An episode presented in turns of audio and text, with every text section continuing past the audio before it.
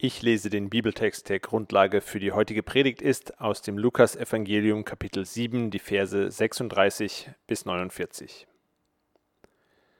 Es bat ihn aber einer der Pharisäer, dass er mit ihm essen möge, und er ging in das Haus des Pharisäers und legte sich zu Tisch.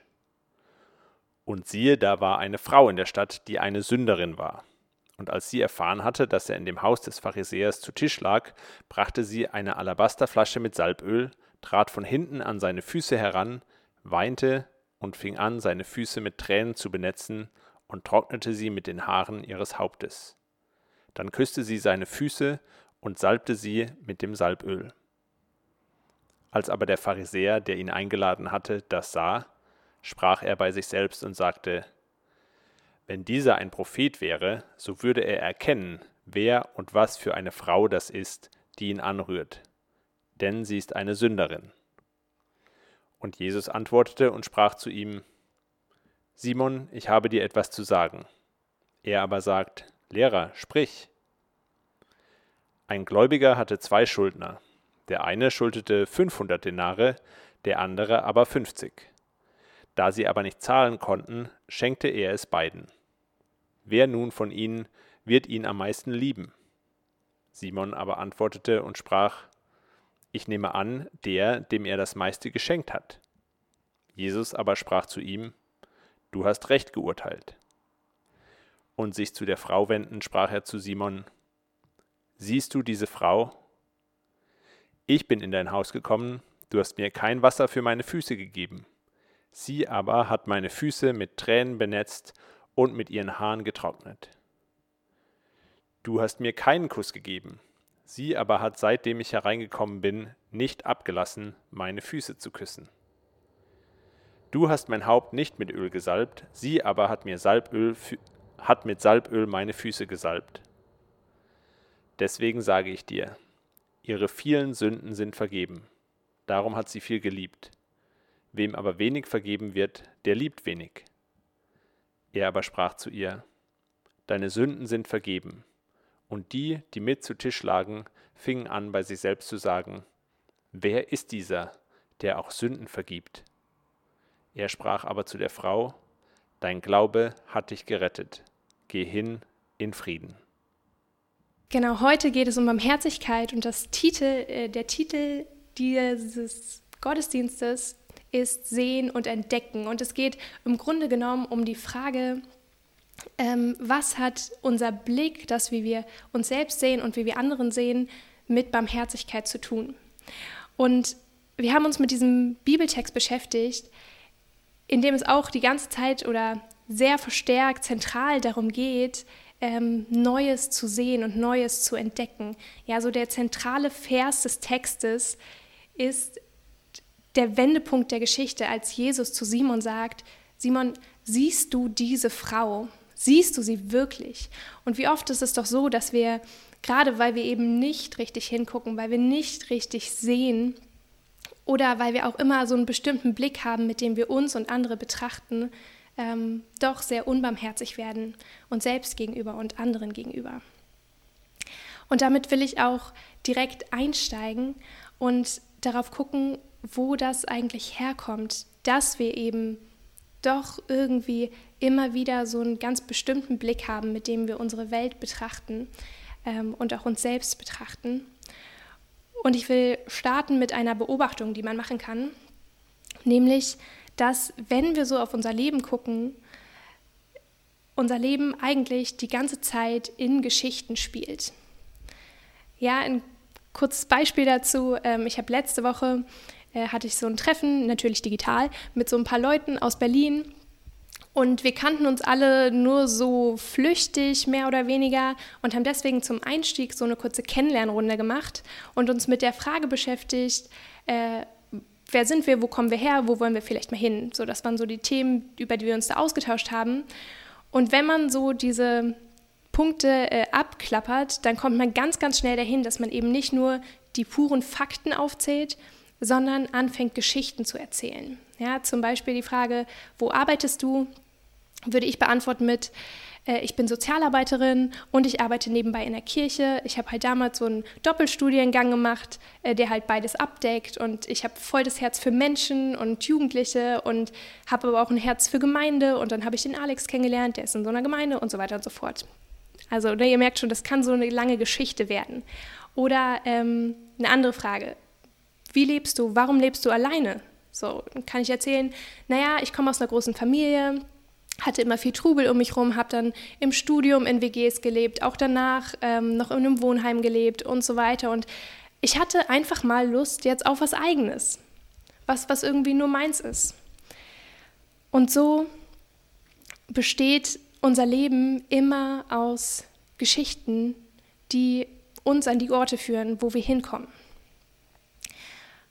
Und das Spannende dabei ist jetzt aber, dass diese Geschichten nicht so eindeutig sind, wie wir vielleicht denken, sondern dass viele von den Geschichten, die wir erleben, auf ganz unterschiedliche Art und Weisen erzählt werden können. Ja, ich habe zum Beispiel so ein Auto. Und als ich das Auto äh, vor anderthalb Jahren übernehmen konnte, ähm, gab es relativ viele Menschen, die mir eher davon abgeraten haben. Allen voran ein Freund von mir, der Kfz-Meister ist, der gesagt hat, Botamara, nimm nicht dieses Auto, weil das ist so alt und so schrottig und schon auf den ersten Blick sehe ich da ganz viele Sachen und äh, das wird einfach ganz viel Geld fressen, ganz viel Zeit fressen. Äh, du wirst ständig Schuguli damit haben. Das ist es irgendwie nicht wert. Mach das besser nicht. Und wenn ich über mein Auto rede, erzähle ich eine andere Geschichte. Ja, dann erzähle ich von diesem Auto, was ziemlich viele Baustellen hatte und auch ziemlich viel Arbeit gemacht hat. Aber das kommt eigentlich gar nicht vor, sondern ich erzähle vielmehr von dem Abenteuer, das es bedeutet. Von der Tatsache, dass ich dieses Auto übernommen habe und dann mit Freunden zusammen tagelang äh, in der Selbsthilfewerkstatt war und darin rumgeschraubt habe und es jetzt wieder TÜV hat und ich damit fahren kann und es vielleicht nicht das vertrauenswürdigste Auto ist, aber ich habe ein geiles Auto und ich habe es selbst repariert. Hallo? Wie cool ist das denn? Und so kann man zwei völlig unterschiedliche Geschichten über dieses Auto erzählen, einfach von dem Punkt aus, wie man das betrachtet. Oder eine andere, ein anderes Beispiel. Ja, da gibt es diesen Musiker, der ist vor ein paar Jahren in die Stadt gekommen und hat angefangen, auf den Straßen und Plätzen von Berlin Musik zu machen. Ab und zu spielt er auch ähm, mal ein kleineres Konzert, wohnt zusammen mit drei anderen Leuten in der Wohnung und lebt so sein Leben. Die eine Geschichte, die man über diesen Mann erzählen kann, ist die, in der es total ums Überleben geht. Ja, es ist ein total unsicheres Einkommen. Wetterabhängig, Corona-abhängig. Man weiß überhaupt nicht, wie komme ich durch den nächsten Monat. Es ist die ganze Zeit quasi ein ständiges Ringen darum, dass es weitergeht. Und auch wenn er jetzt schon seit mehreren Jahren hier Musik macht, ist er immer noch nicht entdeckt worden. Es geht irgendwie gar nicht so richtig voran. Und die andere Geschichte, die man erzählen kann, ist die Geschichte von dem Freigeist. Der, der tut, was er liebt und der jeden Tag auf die Straße geht und ähm, da so sein, sein Leben lebt und einfach das machen kann, äh, was er will und dem das genug ist und der umgeben ist von Leuten, äh, mit denen er da unterwegs sein kann und der, gerade weil es so ein bisschen abseits vom System ist, jeden Tag neue spannende Dinge erlebt. Die Fakten sind irgendwie dieselben und trotzdem ist die Geschichte eine völlig andere, die dabei rauskommt. Die Interpretation ist einfach was ganz anderes. Und das Ding dabei ist jetzt, dass es nicht egal ist, wie diese Geschichte erzählt wird. Vor allem nicht für die Person in der Geschichte. Die Frage ist, was, welche von diesen Geschichten erzählt dieser Mann über sich selbst? Ja, in der Variante 1, wenn er diese Geschichte über sich erzählt, von dem Überlebenskampf, dann ist es, dann wird dieser Musiker immer verzweifelter, immer resignierter, kann abends nicht einschlafen, weil er darüber nachdenkt, ob er sich nicht doch mal endlich irgendwie einen neuen einen richtigen Job, einen Bürojob, was auch immer, irgendwas, womit man vernünftig Geld verdient, zulegen sollte und dass sein Traum halt irgendwie gescheitert ist. und sein Leben irgendwie gescheitert ist. Und wenn man aber die Variante 2 dieser Geschichte nimmt, dann überwiegt Freude und Motivation und jeden Morgen steht er auf und geht raus und macht seine Musik äh, und sitzt abends vielleicht mit seinen WG-Kollegen zusammen und erzählt die Geschichten, die er heute erlebt hat und kann auch den Regentagen irgendwie gelassen entgegensehen, weil er weiß, okay, dann kann ich an dem Tag halt ein neues Lied schreiben, so oder einfach mal entspannen und ist zufrieden und genug in dem, wo er ist. Wir leben und erleben unser Leben in Geschichten, die irgendwie nicht ganz eindeutig sind und die wir doch automatisch auf die eine oder andere Art interpretieren. Und diese Interpretation, quasi die Version der Geschichte, die wir über uns erzählen, die prägt ganz entschieden unser Wohlbefinden, die prägt äh, unsere Entscheidungen und unser Handeln. Und weil das so ist, stellt sich dann natürlich die nächste Frage, wie kommen wir denn zu dieser Interpretation? Ist es einfach nur mein Mindset, was das macht oder wie auch immer, was, was ist denn das, wo das herkommt? Ähm, und ich bin an dieser Stelle sehr dankbar, dass ich mit Alex zusammen diese Predigt vorbereitet habe, denn er hat da einen guten Artikel gefunden. Ich habe es ja immer nicht so mit diesen Zitaten, aber er hat einen äh, total spannenden Artikel gefunden aus der New York Times. Der heißt, ähm, ich muss kurz nachgucken, This is your life and how you tell it. Dein Leben und wie du es erzählst. Und es geht um diese narrative Psychologie, quasi das, ähm, genau das, wie die Geschichten, die wir über uns selbst erzählen, unser Leben prägen. Und ich will einen kurzen ähm, Auszug daraus vorlesen. Da steht, jede Lebensgeschichte ist per Definition eine im Rückblick entstehende Rekonstruktion und zumindest teilweise ein Produkt des eigenen Naturells. Dennoch legt die bisherige Forschung nahe, dass unsere Lebensgeschichten weder festgelegt noch völlig flexibel sind, sondern sich mit der Zeit allmählich verändern, im Gleichschritt mit bedeutsamen Lebensereignissen. Zieht man diese Beobachtungen zusammen, so deuten sie auf ein Nehmen und Geben zwischen der Lebensgeschichte und den einzelnen Erinnerungen hin, zwischen dem größeren Drehbuch und den individuellen Szenen. Die Art und Weise, wie Menschen ihre Erinnerungen tagtäglich wieder hochholen und ablaufen lassen, vertieft und prägt ihre größere Lebensgeschichte. Und je mehr sich diese entfaltet, desto mehr färbt sie die Interpretation der Szenen. Es gibt also eine Art Metanarrativ, eine größere Geschichte, die wir über Jahre hinweg, ähm, die, die über Jahre hinweg geprägt wird durch unsere Familie, durch die Kultur, durch die Gesellschaft, durch das, was wir erleben und erfahren, prägt sich diese größere Geschichte, die über unserem Leben steht und aus der heraus wir wieder die neuen Erfahrungen und Erlebnisse, die uns begegnen, interpretieren. Es wird quasi wie so eine Art Brille, mit der wir auf unser Leben gucken. Zum Beispiel in meiner Autogeschichte könnte man fragen, okay, was hat denn dazu geführt, dass ich diese diese Geschichte mit dem Auto so interpretiere und nicht anders. Und ich habe da ein bisschen drüber nachgedacht und habe gedacht, ich glaube, das hängt mit dem zusammen, wie ich aufgewachsen bin. Ich bin das dritte von vier Kindern und äh, meine älteren Geschwister, die sind zwei und drei Jahre älter als ich, also genau so viel älter, dass sie mir schon auch ein bisschen voraus sind, aber noch nah genug dran, dass ich mich schon auch mit ihnen vergleichen kann. Und es war immer klar, wenn ich irgendwie überleben will, dann muss ich halt alles können, was meine großen Geschwister auch können. Und das ist das, wie ich gelebt habe, wie ich versucht habe zu leben und was ich mir immer und immer wieder erzählt habe. Die Geschichte, die ich mir immer und immer wieder wiederholt habe, ist, wenn jemand anders das kann, dann kann ich das auch. Wenn es jemand anderen gibt, der ein Auto reparieren kann, dann wird das schon nicht so schwer sein. Dann muss es ja machbar sein und dann kann ich das schon auch. Deswegen habe ich mich darauf eingelassen, dieses Auto zu übernehmen und tatsächlich kann ich das nicht, aber ich hatte glücklicherweise Freunde, die das können und die mir sehr dabei geholfen haben. Ähm, aber das ist so die Geschichte, die dahinter stand. Hinter dem, wie ich dieses Auto interpretiert habe. Und so haben wir alle diese größere Geschichte in unseren verschiedenen Lebensbereichen, dieses Metanarrativ, durch das wir die Welt und uns selbst, aber auch andere beurteilen. Und das, was da passiert. Und wenn wir jetzt mit dem Gedanken von diesem Metanarrativ auf unseren Bibeltext schauen, dann wird ziemlich schnell deutlich, dass es auch hier so ein Metanarrativ gibt. Und zwar das der Sünderin. Das beginnt direkt schon im zweiten Vers und zieht sich dann durch den ganzen Text.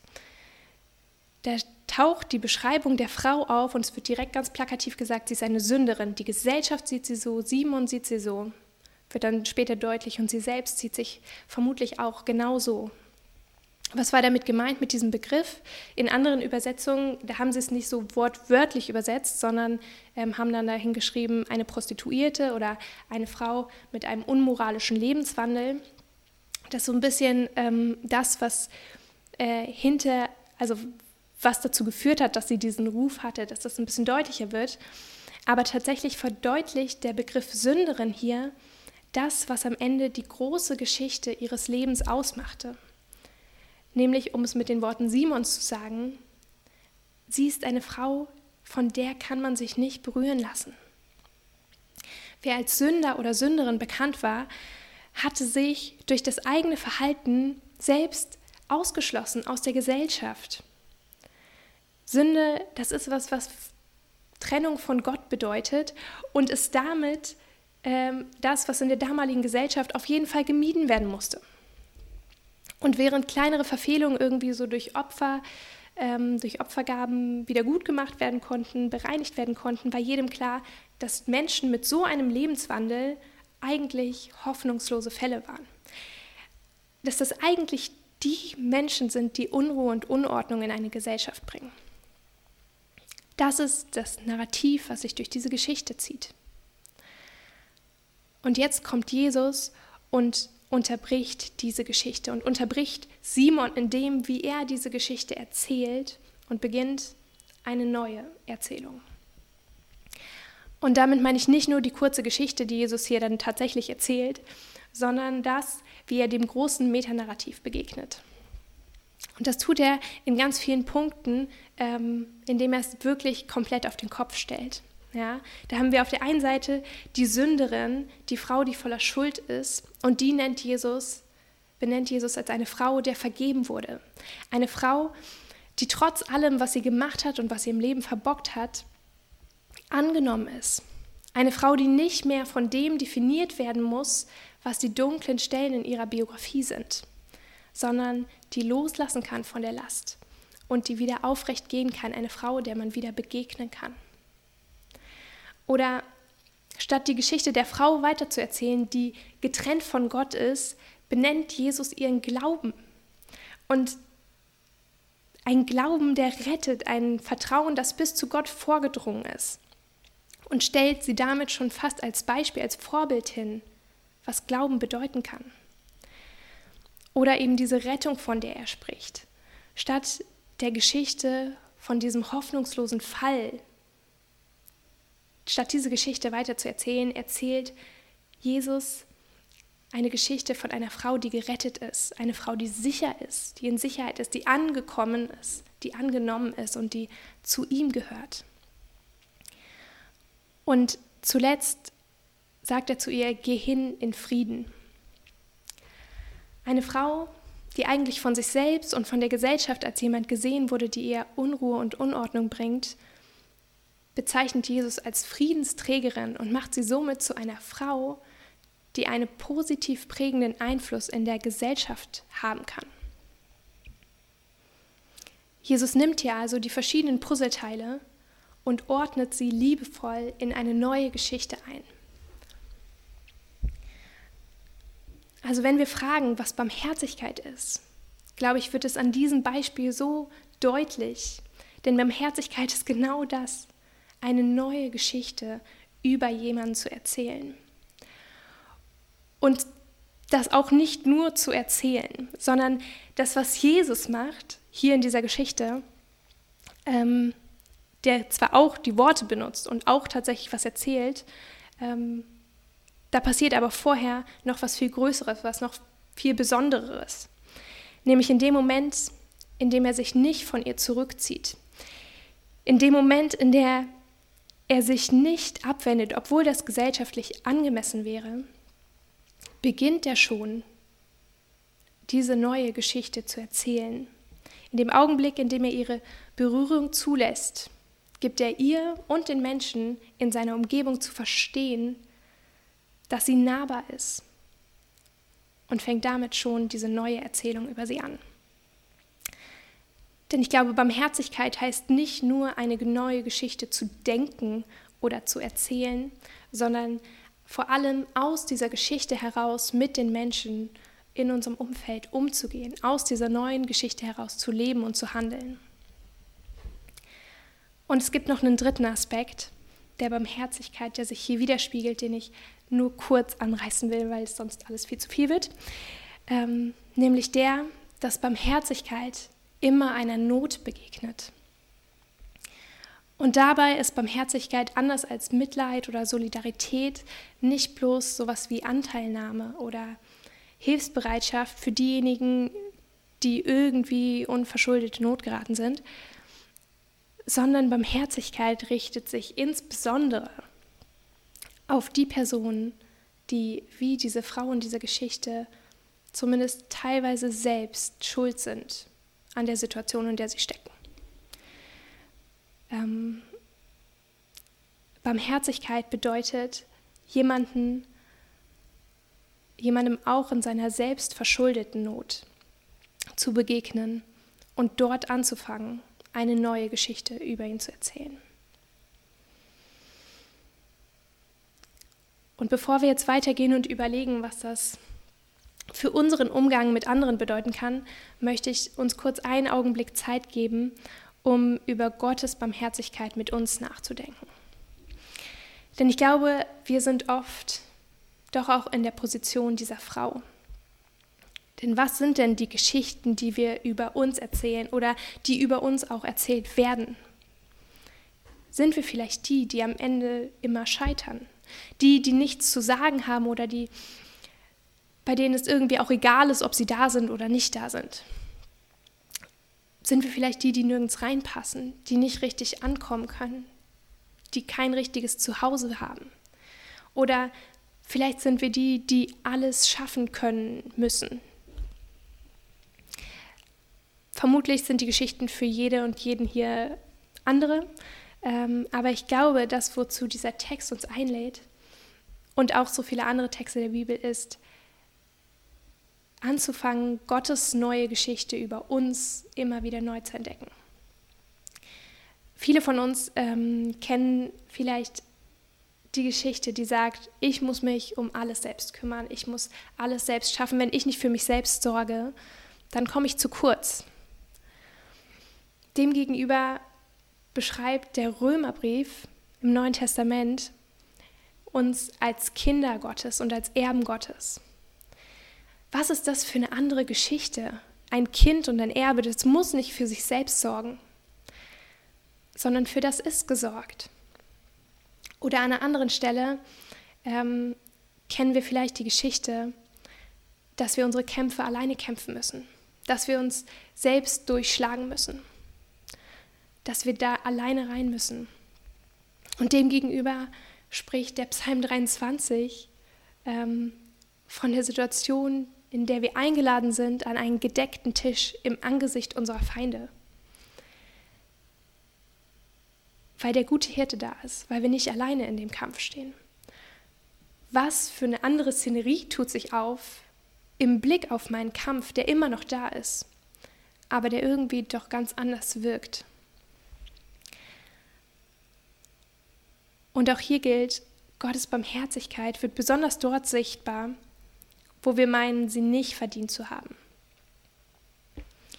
Weil das ist das Wunder der Barmherzigkeit, dass sie nicht darauf wartet, dass wir uns erstmal selber helfen oder dass wir zumindest versuchen, es besser zu machen, sondern dass Gott uns in unseren Nöten, in unseren schweren Geschichten begegnen will und uns in seine neue Geschichte mitnimmt. Ich glaube, dass wenn wir immer wieder neu die Bibel aufschlagen und bewusst nach Gottes neuer Geschichte über uns suchen, dass wir dann auch immer mehr Gottes Barmherzigkeit mit uns in unserem Leben entdecken werden. Um dann loszugehen und selbst Barmherzigkeit zu üben. Und Barmherzigkeit üben ist ja irgendwie so eine Wortkombination, die äh, tatsächlich auch so zusammengehört. Aber ich meine, wenn ich sage, wir müssen Barmherzigkeit üben, ähm, tatsächlich das Üben im Sinne von trainieren. Weil ich glaube, dass wir eigentlich nicht so gewohnt daran sind, neue Geschichten einfach so immer ständig zu denken, sondern viel mehr drin hängen in den alten Geschichten, die alten Brillen aufhaben und es nicht automatisch passiert. So ging es zumindest Simon in diesem Bibeltext. Er kommt hier nicht besonders gut weg, finde ich. Also die Frau ist mir direkt schon viel sympathischer. Ähm, aber wenn wir das Ganze mal aus dem Blickwinkel der damaligen Gesellschaft angucken, ist Simon jetzt nicht besonders unbarmherzig hier. Ja, also er sah die Frau eben so an, wie man diese Frau damals angesehen hat. Er lebte in der Geschichte, die er gelernt hatte, über sich selbst und über diese Frau. Und er sah genau das. Und dann kommt Jesus und fragt ihn, Simon, siehst du diese Frau? Und Jesus fängt an, ganz viele Details aufzuzählen. Sagt Simon, siehst du, wie sie weint? Simon, siehst du ihre Tränen? Simon, hast du gesehen, wie sie mit mir umgeht, dass sie mir die Füße wäscht? Siehst du, dass sie etwas sehr Gutes hier tut? Was du übrigens nicht getan hast. Und Jesus macht hier zwei Dinge mit, Simon. Er erzählt eine neue Geschichte über die Frau und fordert ihn damit heraus, seine alte Geschichte loszulassen oder zumindest mal ein Stück weit zu hinterfragen. Besonders durch das Zweite, was Jesus macht, dass er ihm auch eine neue Geschichte über ihn selbst erzählt, indem er nämlich die Geschichte erzählt, wo Simon nicht die Füße gewaschen hat. Wir erfahren nicht, was es tatsächlich mit Simon macht. Wir wissen nicht, ob er seit dem Tag anders mit dieser Frau oder mit, generell mit Menschen umgegangen ist und ob es irgendwas verändert hat. Aber ich glaube, wozu dieser Text uns im Blick auf Simon einlädt, ist, immer wieder uns selbst und die Geschichten zu hinterfragen, die wir über andere erzählen oder auch die wir über uns selbst erzählen. Und das zu hinterfragen, wenn wir merken, dass wir urteilen, dass wir etwas auf eine bestimmte Art und Weise interpretieren, dass wir immer wieder auf eine bestimmte Art und Weise reagieren, einen Schritt zurückzugehen und zu gucken, was ist denn das für eine Geschichte, die ich hier immer und immer wieder erzähle? Und gibt es nicht vielleicht eine andere, liebevollere Geschichte, die ich erzählen könnte?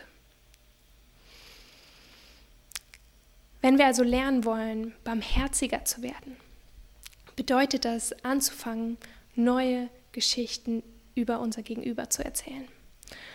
Und das nicht in erster Linie durch Worte, sondern vor allem durch Handlungen. Ich glaube, wir dürfen da kreativ werden und uns immer wieder fragen, was kann ich tun, um diese neue Geschichte zu erzählen. Und ich glaube, dieses Tun hat eine ganz besondere Kraft. Denn natürlich ist es schön, wenn zum Beispiel jemand zu mir kommt und sagt, hey, du bist mir wichtig. Aber wie viel mehr Kraft hat es denn und wie viel mehr Ausdruck hat es denn, wenn diese Person stattdessen sich einfach regelmäßig bei mir meldet und fragt, wie es mir geht, oder ein anderes Beispiel. Wenn der Chef den Kollegen immer wieder unterbricht und damit quasi diese Geschichte erzählt, das, was du zu sagen hast, ist nicht wichtig. Dann ist es total gut und ermutigend, hinterher eine Nachricht zu schreiben und zu sagen, hey, also ich finde deine Meinung wichtig, das ist schon gut, äh, was du sagst. Das ist schön und das ist ermutigend und gut. Aber wie viel mehr Kraft hat es, hinterher hinzugehen und zu sagen, hey, ich brauche mal deine Meinung und deine Hilfe zu diesem bestimmten Thema. Hast du kurz Zeit für mich? Das, was wir erleben, ist immer stärker als das, was wir nur hören. Unsere Worte haben Macht, ja, aber unsere Taten sind noch so, so viel kraftvoller.